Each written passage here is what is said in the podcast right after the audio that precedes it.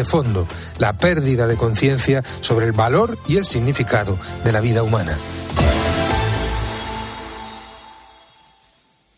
Son las tres, las dos en Canarias.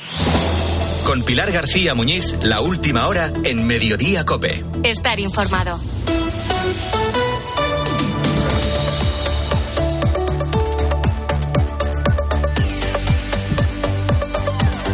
Israel y Lea son padres de tres hijos de 5, 7 y 9 años y su caso desde luego no es el habitual. Han trasladado su residencia y su vida a Bueño, un pueblo de solo 100 habitantes en Asturias.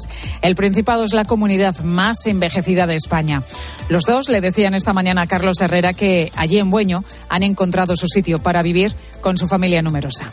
Fuimos muy bien recibidos y el grado de aceptación por parte de todo el pueblo ha sido fenomenal desde el primer día. Eh, los críos tienen pues un montón de abuelos y de tíos repartidos por las diferentes casas del pueblo. Hermanos, yo creo que es el mejor tesoro que se tiene, la mejor herencia que te pueden dar tus padres. Siempre que necesitas cualquier cosa, sabes que están ahí. Nosotros somos muy familiares, todos tenemos, tenemos muchos primos también. Es lo que he vivido desde que era muy pequeña.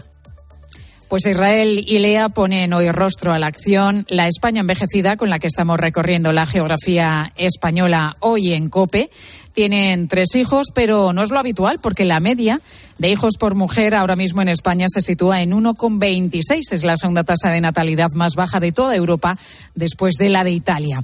¿Por qué no tenemos más? Alejandro Yus, orientador, y Alejandro Macarrón, experto en demografía, apuntan algunos de los motivos. La diferente escala de prioridades probablemente en las generaciones actuales que ralentizan ese proceso vital, ¿no? Tener hijos cada vez es más tarde. Luego, la cultura del esfuerzo, pues a veces destinamos esfuerzos a nuestro desarrollo profesional y nos quita tiempo para la dedicación eh, a la familia. Luego también el temor, porque la situación a lo mejor a nivel laboral no es la deseable. También cuenta la sociedad civil. Esto no es solo una cosa solo de los políticos, ¿no? Yo creo que a todos los que nos preocupe podemos ayudar de alguna forma, aunque solo sea en nuestro entorno, ¿no? Pues no es lo mismo que ante un embarazo inesperado todo el entorno de la mujer le anime a seguir y vas a ver tú qué maravilla, te ayudamos, a lo contrario, ¿no?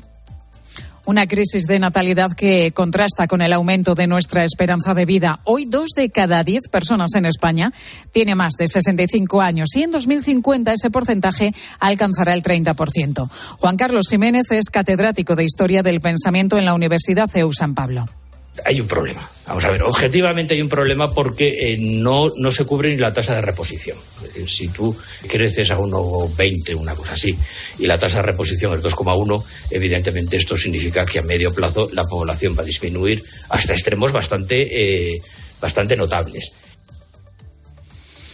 y al menos 750 agresores sexuales se han beneficiado en España de la aplicación de la ley del solo sí es sí en forma de rebaja de penas. Cerca de 80 han logrado incluso su salida de prisión. Es el balance que deja hoy la norma abanderada por Irene Montero, de la que precisamente se cumplen ahora cinco meses desde su entrada en vigor. A esta hora en el Congreso se va a debatir, va a comenzar en el Congreso de los Diputados el debate sobre la reforma de esta polémica ley que ha presentado una reforma que ha presentado el Partido Socialista y que va a contar con la oposición de sus socios de gobierno, con Unidas Podemos. Por eso el PSOE va a buscar el apoyo del Partido Popular para lograr sacar esta reforma adelante. La ruptura entre los socios del Ejecutivo se ha escenificado un día más, en este caso en la rueda de prensa posterior al Consejo de Ministros. Vamos a escuchar a la portavoz del Ejecutivo, Isabel Rodríguez. Este es un gobierno que, además de una buena ministra de Igualdad, tiene tres vicepresidentas de las que nos sentimos muy orgullosas. La organización de las comparecencias en estas salas se deben a la agenda de los asuntos que se han abordado.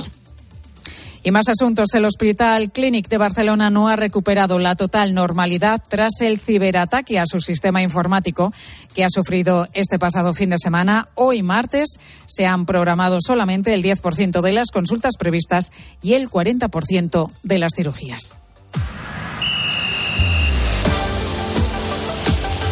Deportes en Mediodía, Cope. Estar informado. Corrochano, ¿qué tal? Muy buenas tardes. Hola Pilar, ¿qué tal? ¿Cómo estás? Buenas tardes. Día histórico, sin duda, para el deporte español, porque esta madrugada en Los Ángeles se va a retirar la camiseta de Pau Gasol. Es el hombre del día y de la noche. Es uno de los grandes de la NBA, de Los Ángeles Lakers, y esta noche, esta madrugada, retiran su número 16.